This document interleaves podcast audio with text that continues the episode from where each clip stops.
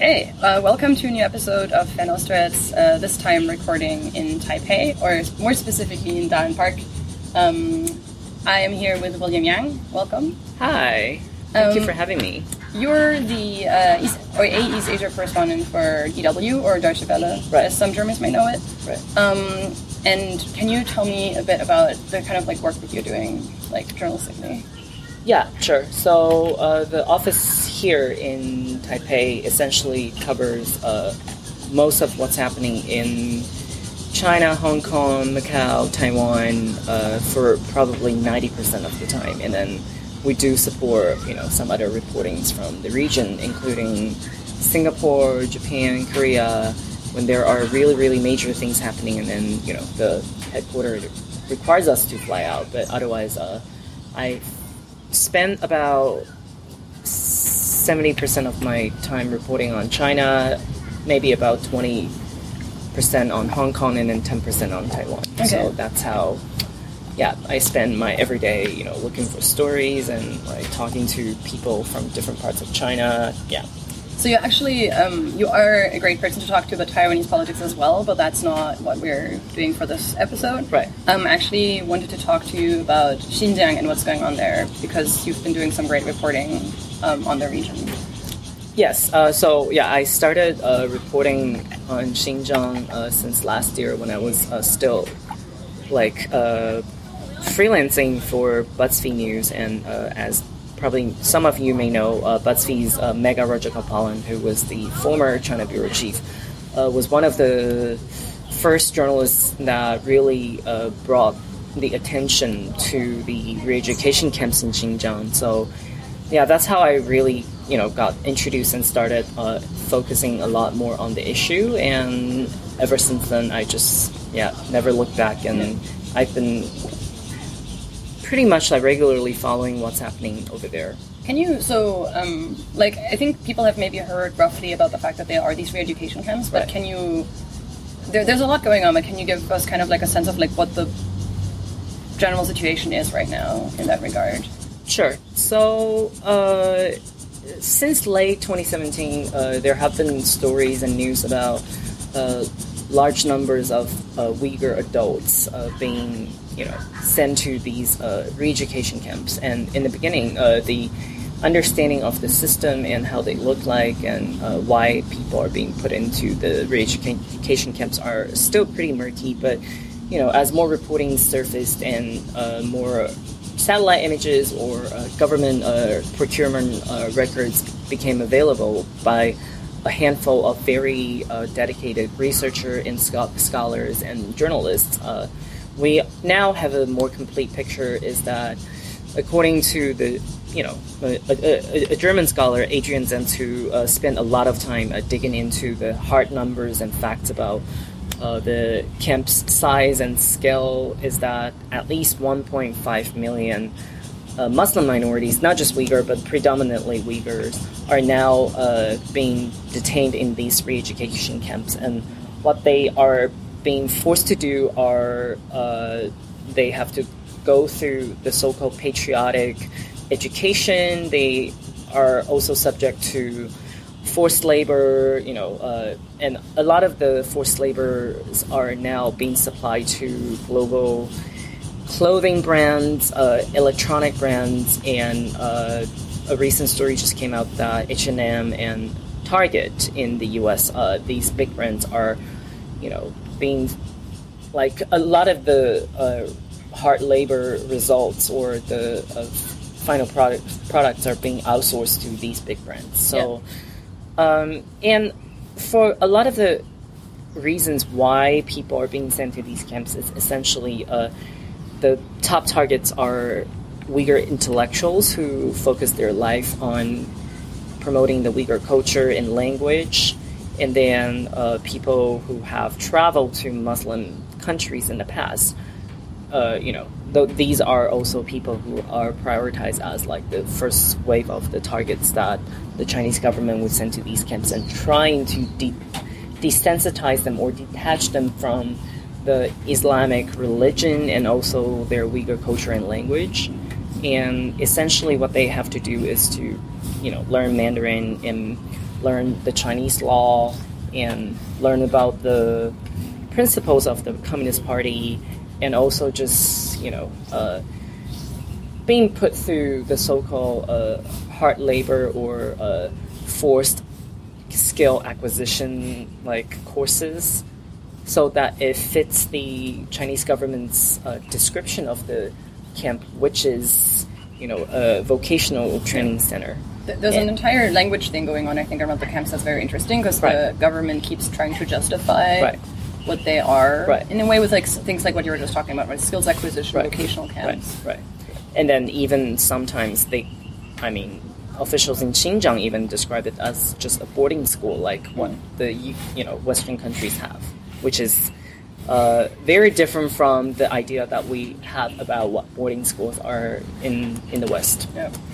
You mentioned um, that they are forced to learn Mandarin, so I think maybe it makes sense to slightly clarify briefly, kind of like what Uyghurs are in a sense, right? Because they're Chinese, like Uh, like like nationality wise, Right.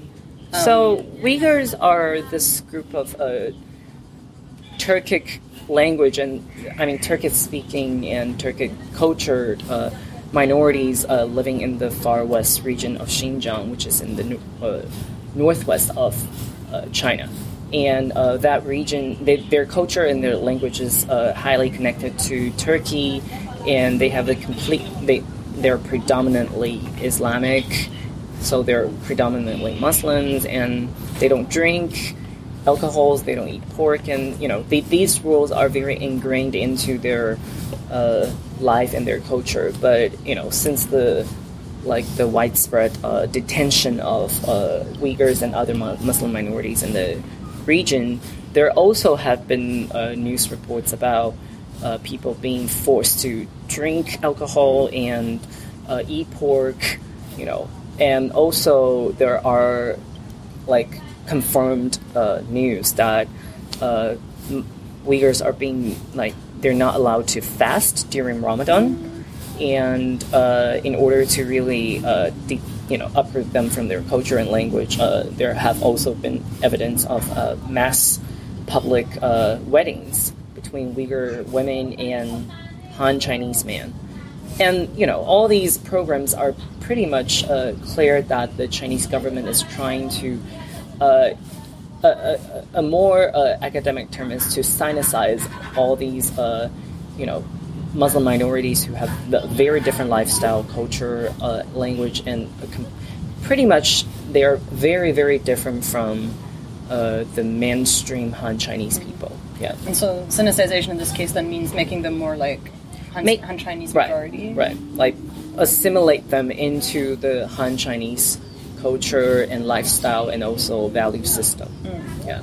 One thing that I think is worth talking about is um, so the uh, the Chinese government also so after 9/11 happened, they suddenly started talking about Xinjiang as the place where terrorism is coming from, right? So I think it was disturbing and interesting, but to see them kind of like jump on this train immediately, where they're like there are all these Muslims, and so we need to do something against them because they are terrorists.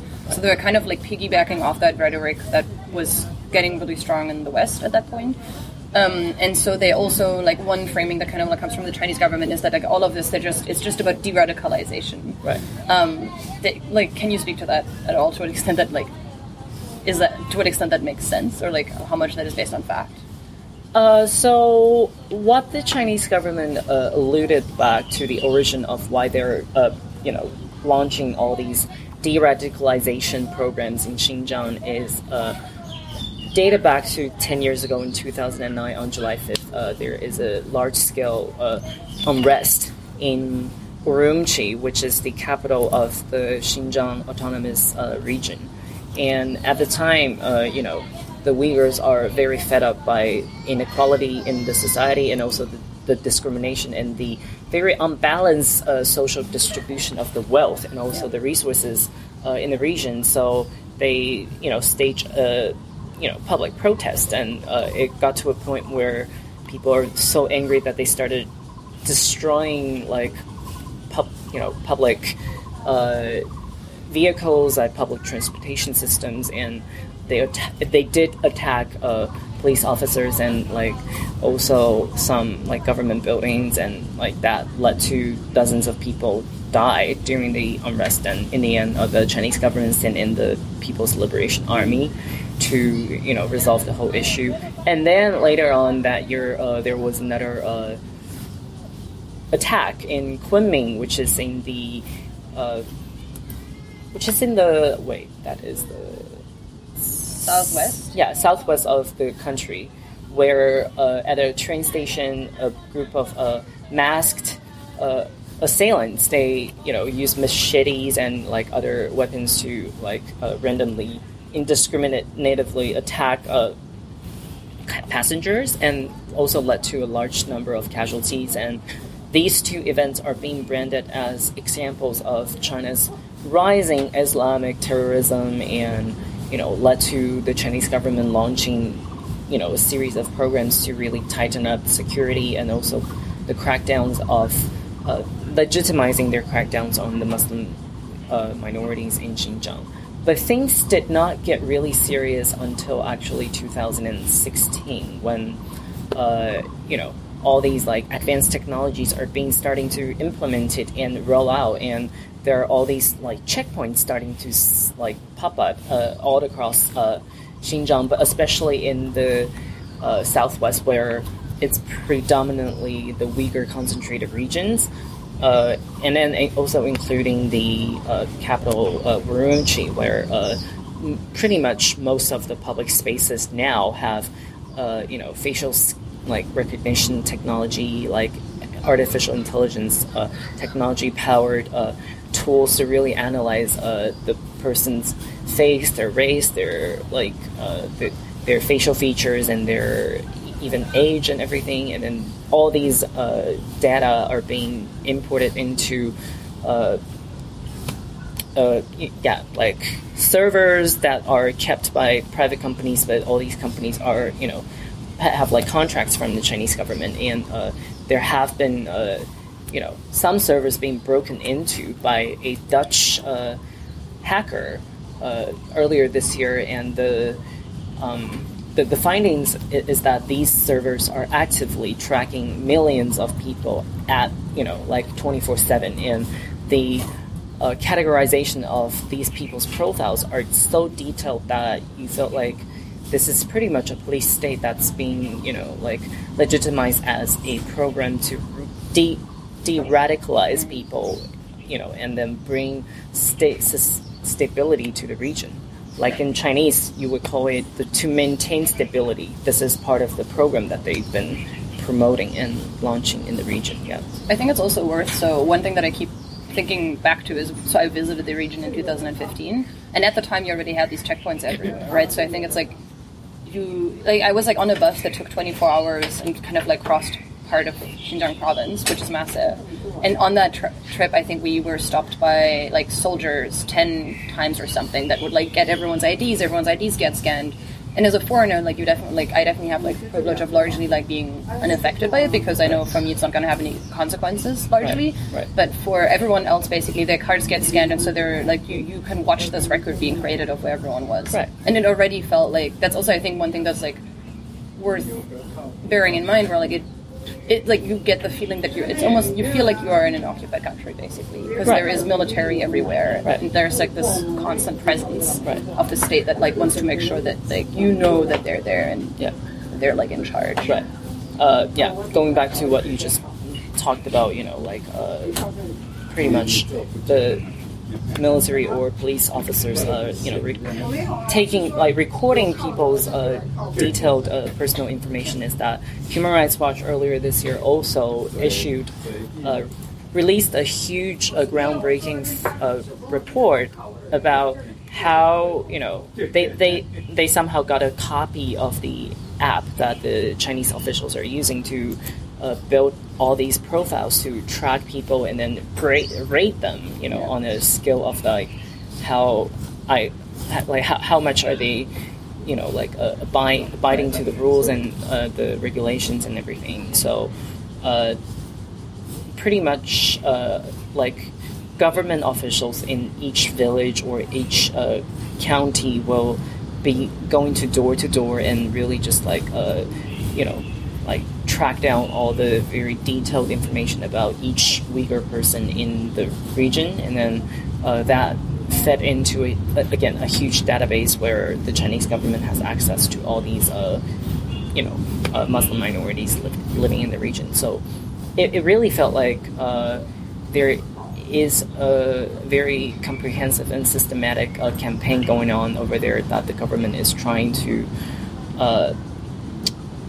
I think, completely, you know, reconstruct Yeah. the identity of the region and how the region is being perceived. And uh, there are also some cultural uh, destruction going on, including the dis, you know, the damage that they do to mosques Yeah. in the region. There have been satellite images and reportings about, uh, you know, uh, the sh- sh- Muslim shrines and like uh, very famous and thousand, like hundred year old mosques being destroyed. I also think graveyards have been destroyed as Right, well. right. So like that, that, that those are the shrines where uh, Muslims in the region would uh, traditionally march to, you know, like pilgrimage to uh, during the uh, religious festivals or the months where you know they perform these uh, religious rituals. So uh, that uh, that again just shows that uh, the Chinese government considers the threat from the faith of Islam very serious, and they're doing everything they can to, uh, you know, like essentially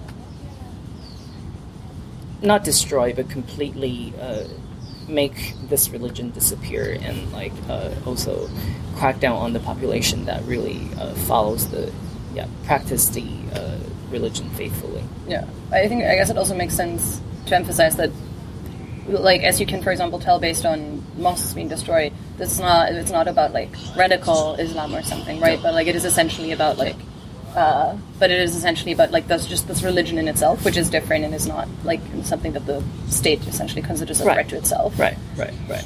So I mean, Xinjiang is only the you know starting point of the China released a well they drafted and then uh, released a five year plan in the beginning of this year in January where they uh, you know said that they're going to in five years uh, really sinicize uh, the whole religion of Islam in China, and this is a nationwide program that they aim to really, uh, you know, remove symbol exotic exotic symbols uh, at mosques, or and then uh, really uh, reconstruct the whole, uh, you know, orders or the the the, the, the whole uh, composition of the community. Yeah. it seems like one of those things where at first sight this seems like a the dumbest thing you could possibly do right because like if you proclaim to try to fight radicalism and then your response to that is literally putting people into camps presumably that will just if there is any radicalism that would presumably just get worse Right. um, but so do you have any sense of what, why the government is doing this like do they just not see the possibility that it might backfire or do they just assume that if they power through it'll be fine it It'll seems like somehow? it, it just seemed like the Chinese government is very determined to uh, comprehensively implement and launch and you know really execute this program because uh, as we have seen, uh, they not only detained uh, people who are physically living in Xinjiang, they also constantly intimidate uh, family members of these detained Uyghurs uh, abroad. And like there have been cases uh, from pretty much all continents around the world, and like where uh, overseas Uyghurs are being threatened by the Chinese government, uh, you know, either through like death threats or you know just continue the continuous arrest and detention or interrogation of their family members living in Xinjiang. This has pretty much become a program that they really just you know uh, are determined that unless they can are very confident that they have carried it carried out this. Uh, in my opinion, a catharsis, which is you know they purged Yeah. the whole community you know, before that happens, uh, they definitely will not stop at all, and there's no sign that they feel like they need to back down from, you know, even though there are growing international criticism on them, but they also have, you know, formed a very solid group of allies who are surprisingly predominantly Muslim majority countries who somehow align their values with China's value of you know redefining what the religion of you know their citizens follow and it's also one of the you know remaining uh, issues that people have been arguing about, which is uh, why the Muslim majority countries decide to side with China and remain silent on the treatment of these uh, Muslim minorities in Xinjiang. So yeah. So I guess, like since you already mentioned that, like what I think it maybe makes sense to talk about how the internet, what the international perception of this has been, right? Because I think the treatment of Uyghurs in Xinjiang has been not great for like a while already, and we've known that. But uh, only recently, so recently there was a letter by 22 countries, I think, that condemned what China's been doing there. But that was like July. Right. Um, so, do you, is there any actual strong international opposition to this policy, or has China basically been able to just do what they want? So, so the, it, you know, traditionally uh, these uh, initiatives would have been raised and uh, you know like launched in the UNHCR, which is the Human Rights Council that uh, you know oversees this kind of this type of initiatives and uh, discussions of the, these issues. But the problem is China is now holding one of the seats inside the uh, council, and surprisingly, a lot of the members of the council are also uh, authoritarian countries who have very dark track records of uh, you know abusing their powers and really uh, like so like that that's one of the problem. And then uh, honestly there hasn't really been any effective large scale pushback at the international level even though we had the you know letter that you just mentioned yeah. issued by the 22 countries. But as we have seen like china doesn't really care about you know letters that are being issued or like these are not you know strong enough initiatives that would really pressure them into you know like uh, softening whatever that they have been doing in terms of uh, you know the human rights uh, aspect. Uh, one of the potent- poss- possible uh, response uh, that have been in discussion in the United States is the implementation or the enactment of the global. It's such a hard word. Magnitsky Act. Yeah, Magni- yes, and that act essentially is placing I mean, like sanctions on uh, government officials or companies who are involved or like responsible for really, uh, yeah, enforcing and helping to implement this uh, large-scale human rights violation. But uh, so far, the discussion hasn't really materialized into any uh, legislative action that. Uh, can really start putting more pressure on the Chinese government and government officials who, you know, are overseeing the the day to day execution and uh, like strate- strat- strat- strategization of the whole uh, cam- campaign. Mm. So, uh, you know, before a country like the United States or before something like that uh, took take place, I think it's uh, I remain a little bit pessimistic about how uh, the international community can keep up the pressure on China. You know the report there have been countless reportings done on this issue, yet you know uh, there hasn't really been any effective response from the international community that can really uh, you know result in the world seeing China backing down from what they're doing right now. China continues to you know detain people, continues to threaten uh, overseas Uyghurs, and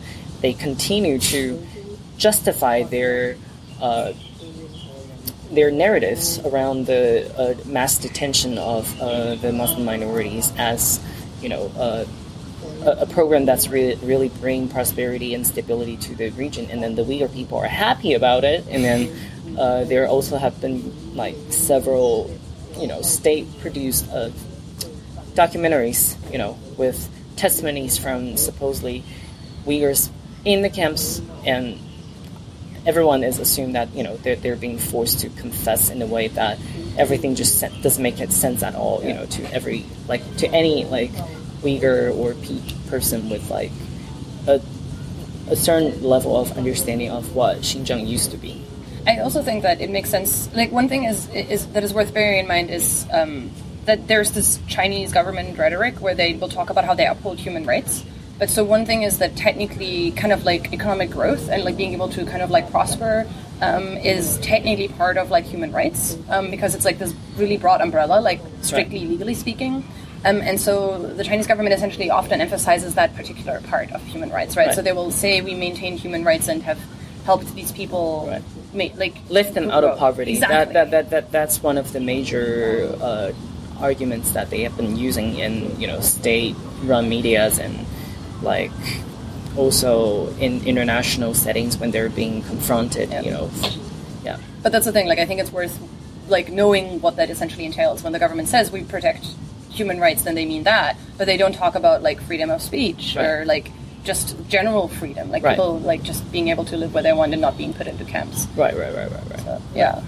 Do you, um, because you already mentioned earlier also that there is, so there was another open letter, lots of open letters this month, um, where uh, several other countries kind of like backed up China, and like you mentioned, there were several Muslim countries as right. part of that as well. Right. Do you have any sense of why those countries support China's Xinjiang policy? So uh, yeah, uh, that, that that's a group of 37 countries in total, and uh, their essential argument is that you know they don't like Saudi Arabia's uh, ambassador to the UN, you know, accepted an interview with Reuters uh, not long after the letter is being released, and uh, their argument of supporting China is that they don't see what China is doing in Xinjiang as inappropriate and a violation of human rights, and they again emphasize that you know if there is any mass scale level uh, like crackdown or uh, on Muslims around the world, Saudi Arabia would be one of the first countries to respond, you know, in a responsible way. But uh, the thing is that a lot of these countries who are on the list of uh, supporting China and put the names on the letter are you know, they, they, they have very deep and serious uh, business connections and ties with China, so that they, I'm sure, don't want to sacrifice. And uh, China's economic leverage around the world has really become a very powerful weapon for them to, uh, you know, compromise, force some countries to be on board and also compromise the ability of uh, the Western democracies to really launch a pushback because even within Western, you know, democratic countries, there are some who, you know, are more who admire China's uh, economic success in the last few decades, and they want to copy that model, and then they also don't want to lose access to China, this you know the biggest market in the world, where you know a lot of the wealth and uh, resources like financial benefits have been uh, created and generated over two to three decades, and you know that includes Germany. And even though Germany has not compromised so far its uh, you know uh, principle to like safeguard like freedom and democracy, but uh, all these countries are you know like they, they also cannot ignore the fact that China remains and will remain uh, one of the most important, you know, business partner yeah.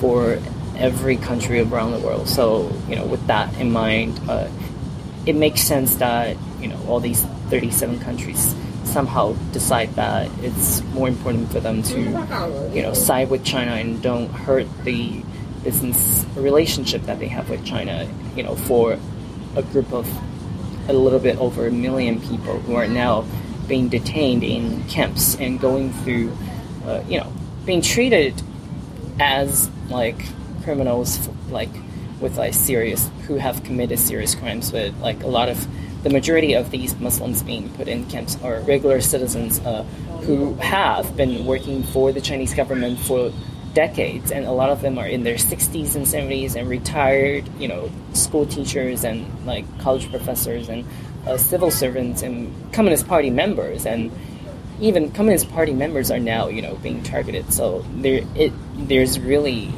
no like, I think, uh, you know, any any way for most of these people to escape from this fate. You know. Yeah.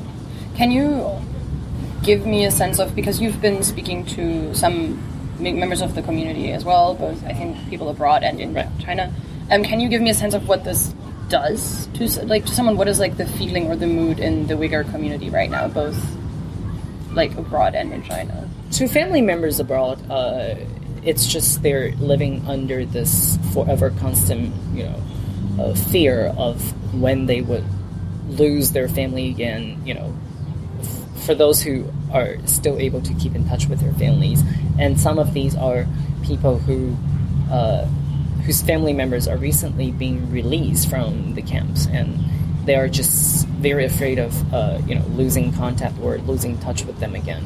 Uh, but for others who have not, you know, heard from their family for the last two, two, two and a half years, uh, a lot of them, you know, it's either they fear that when they hear from, you know, about their family members again, they would have either already been dead or like seriously, like sick that you know they're just not the same person again, or they're, you know, willing to fight, but like their fight is out of desperation instead of like fighting, you know, holding on to any hope because for these people, uh, life over the last few years have been, I would use the word word hell to describe it. You know, like imagine if you are constantly receiving like anonymous anonymous calls from China and then telling, threatening you or telling you this and that, you know, providing some very concerning information about uh, your missing relatives and family members,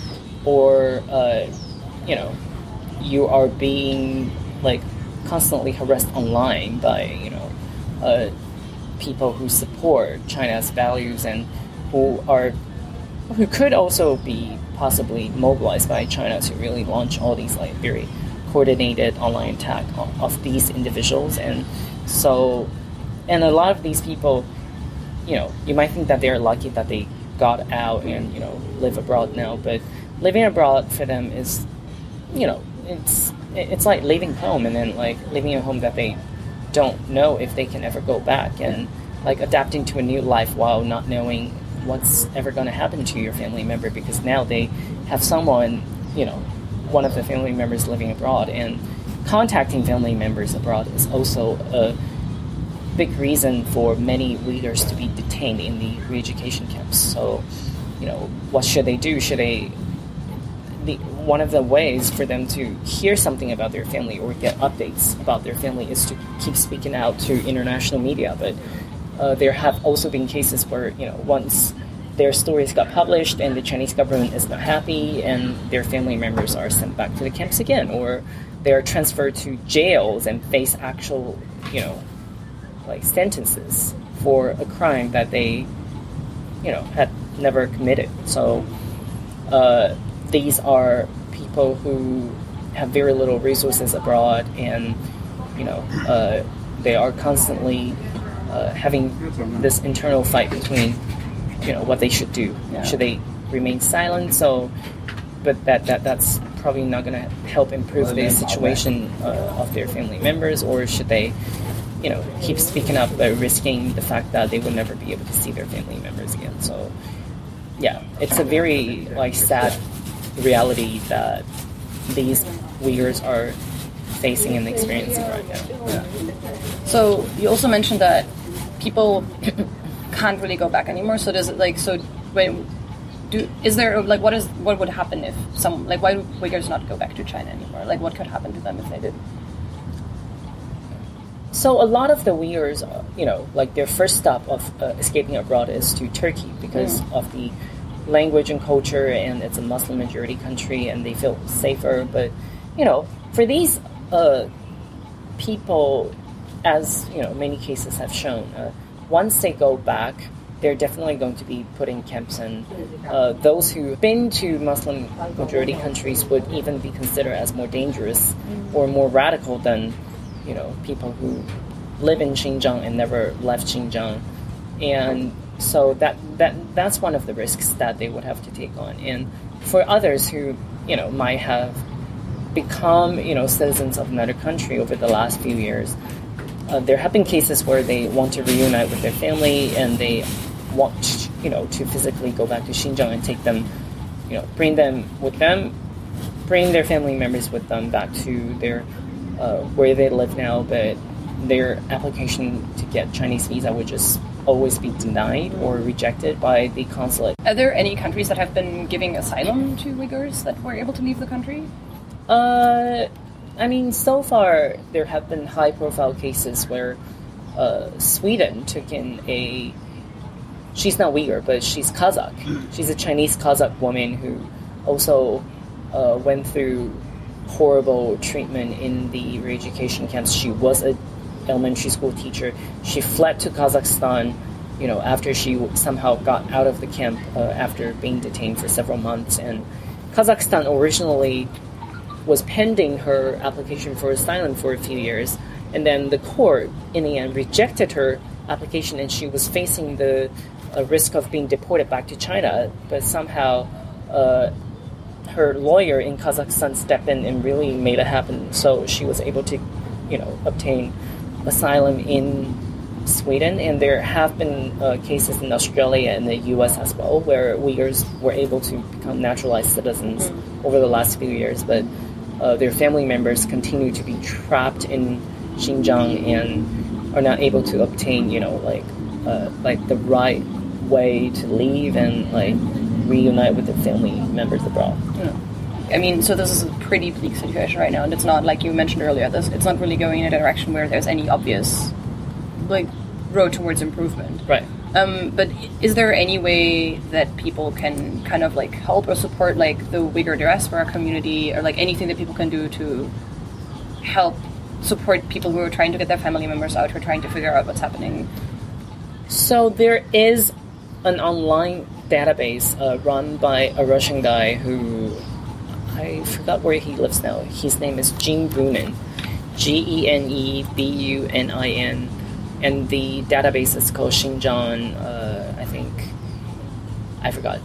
Yeah, we, we can link to it in show notes. Right, right, right. And uh, what he does is that he systematically track any new cases of uh, people known being detained uh, in the camps, and the database has, you know, been uh, an invaluable tool for journalists and researchers to really get a more like comprehensive insight about you know what's the scale of the de- detention right now and uh, why are these people being detained and uh, what you know what was their occupation and everything before they were detained and to kind of like get an understanding of like whether there is a systematic a way for China to re- evaluate, you know, who qualifies for being detained or who doesn't. And uh, the work that he does is highly risky but super invaluable. That uh, I personally have donated to the database just because I think you know we need someone doing things like this. So. Uh, there are ways for people to donate to you know what Gene is doing, and I think uh, that that's one of the most helpful way for you know people who wanted who cares about human rights and wanted to help, but you know don't have the skill sets or the ability to maybe I don't know write articles or uh, report about it. So I think donating to the uh, he, his operation and his uh, initiative is one of the most helpful ways for people to really get involved. Yeah. Yeah, um, we'll definitely link to that in show notes. And then I also, because you mentioned that it's like incredibly important as a resource. What's the reporting situation like in Xinjiang right now? Are foreign journalists able to go and report from the ground what's happening?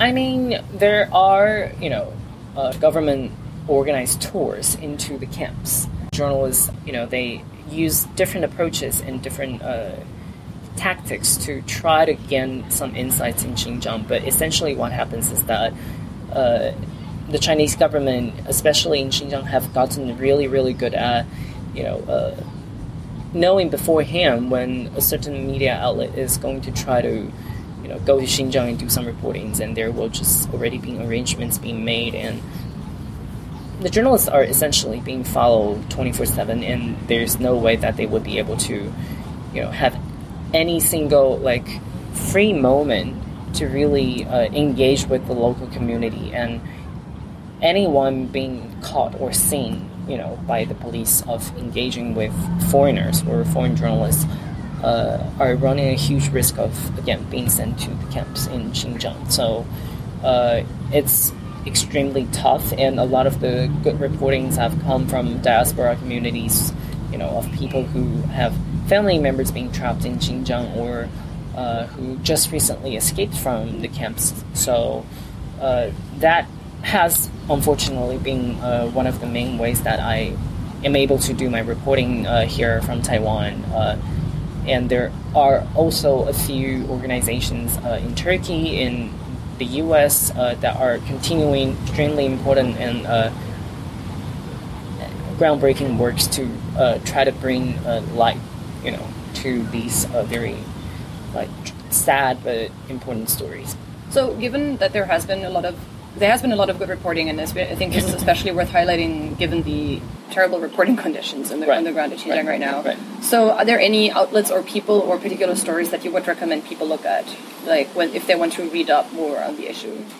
I mean, definitely uh, follow what, Me- like I said, but uh, BuzzFeed Megha continuously, you know, do great recordings on the issue uh, from the Middle East, where a huge number of the diaspora community is there. And uh, Vice News recently released a documentary, even though there are some, in my opinion, ethical, you know, controversial ethical practices, but overall it's an extremely important piece. And the BBC also recently released another, uh, you know, groundbreaking piece. It also comes with video about how China, you know, while they're systematically detaining the adults, uh, the Uyghur kids, you know, are also being systematically putting into uh, the children version of the kid version of the re-education camps, where they're you know being re- like gathered behind like iron, like barbed wire like fences, schools, you know, and learn about Chinese and everything. So. Uh, these are some of the more recent ones, and uh, the New York Times has, you know, like produced also an amazing uh, in- interactive report about how you know technology is being used to track and trace uh, people's movement in Xinjiang.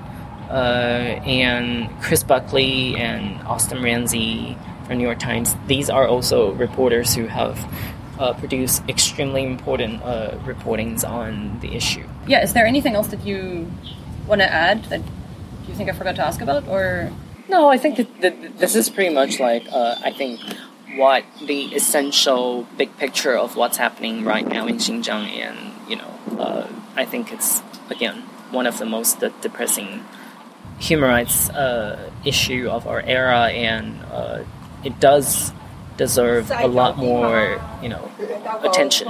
Yeah. Cool. Well, thanks for coming on and talking about it. Thank you. Hi, hier ist nochmal Katharin. Vielen Dank fürs Zuhören. Ich hoffe, euch hat die Folge gefallen. Wie immer würden wir uns natürlich über Feedback freuen, sei es in den Kommentaren oder auf Twitter oder per Mail. Ich wollte euch sagen, dass wir es jetzt mal versuchen, etwas regelmäßiger zu veröffentlichen. Wir peilen jetzt gerade den ersten Mittwoch jedes Monats an. Deswegen ist die nächste Folge jetzt gerade für den 2. Oktober geplant, also in quasi genau vier Wochen. Es wird voraussichtlich um Beziehungen zwischen China und den Nazis gehen, also dem Fokus auf ähm, die äh, 30er und 40er Jahre. Wir würden uns auch freuen, wenn ihr uns dabei unterstützen würdet, noch neue Aufnahmegeräte zu finanzieren. Ähm, vielen, vielen Dank erstmal für alle, die das schon gemacht haben. Wir haben die neue Technik, die wir im Auge haben, jetzt zu 80 Prozent finanziert, aber würden uns super freuen, wenn ihr auch noch was dazugeben mögt. Also wir haben ähm, in den Shownotes verlinkt, ihr könnt das machen ähm, über ähm, paypal.me slash fernostwärts. Also paypal.me slash fernostwärts. Ähm, oder wir haben auch eine Bankverbindung, falls ihr lieber Überweisungen macht. Falls ihr uns regelmäßig unterstützen wollt, ähm, haben wir jetzt auch einen Steady-Account, ähm, wo ihr quasi die Möglichkeit habt, einfach einen Betrag zu wählen, den ihr uns einmal pro Monat im Endeffekt dann einfach zukommen lasst. Ähm, da würden wir uns definitiv auch total drüber freuen, weil es uns helfen würde, so laufende Kosten wie einfach Hosting und äh, Audio Processing und den ganzen Kram, einfach das irgendwie so ein bisschen abgedeckt zu haben. Und wie immer auch nochmal die Erinnerung, dass wir jetzt ja auch einen Newsletter schreiben, ähm, alle zwei Wochen, der kommt jetzt als nächstes am Sonntag raus und da jetzt gerade in den letzten zwei Wochen zum Beispiel in Hongkong super viel passiert ist, wird es da auch wieder einen großen Batzen an Übersicht geben darüber, was passiert ist die letzten zwei Wochen, plus Einordnung und auch dafür gibt es einen Link in den Show Notes. Wir würden uns freuen, wenn ihr uns auch da folgt. Nochmal vielen Dank und wie immer freuen wir uns über Feedback, sowohl positiv als auch negativ.